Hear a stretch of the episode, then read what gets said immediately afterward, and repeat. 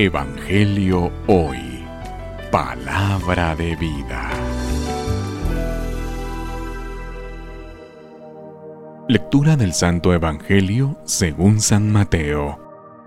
Gloria a ti, Señor. En aquel tiempo, habiéndose enterado los fariseos de que Jesús había dejado callados a los saduceos, se acercaron a él. Uno de ellos, que era doctor de la ley, le preguntó para ponerlo a prueba. Maestro, ¿cuál es el mandamiento más grande de la ley? Jesús le respondió, Amarás al Señor tu Dios con todo tu corazón, con toda tu alma y con toda tu mente. Este es el más grande y el primero de los mandamientos. Y el segundo es semejante a este. Amarás a tu prójimo como a ti mismo. En estos dos mandamientos se fundan toda la ley y los profetas. Palabra del Señor.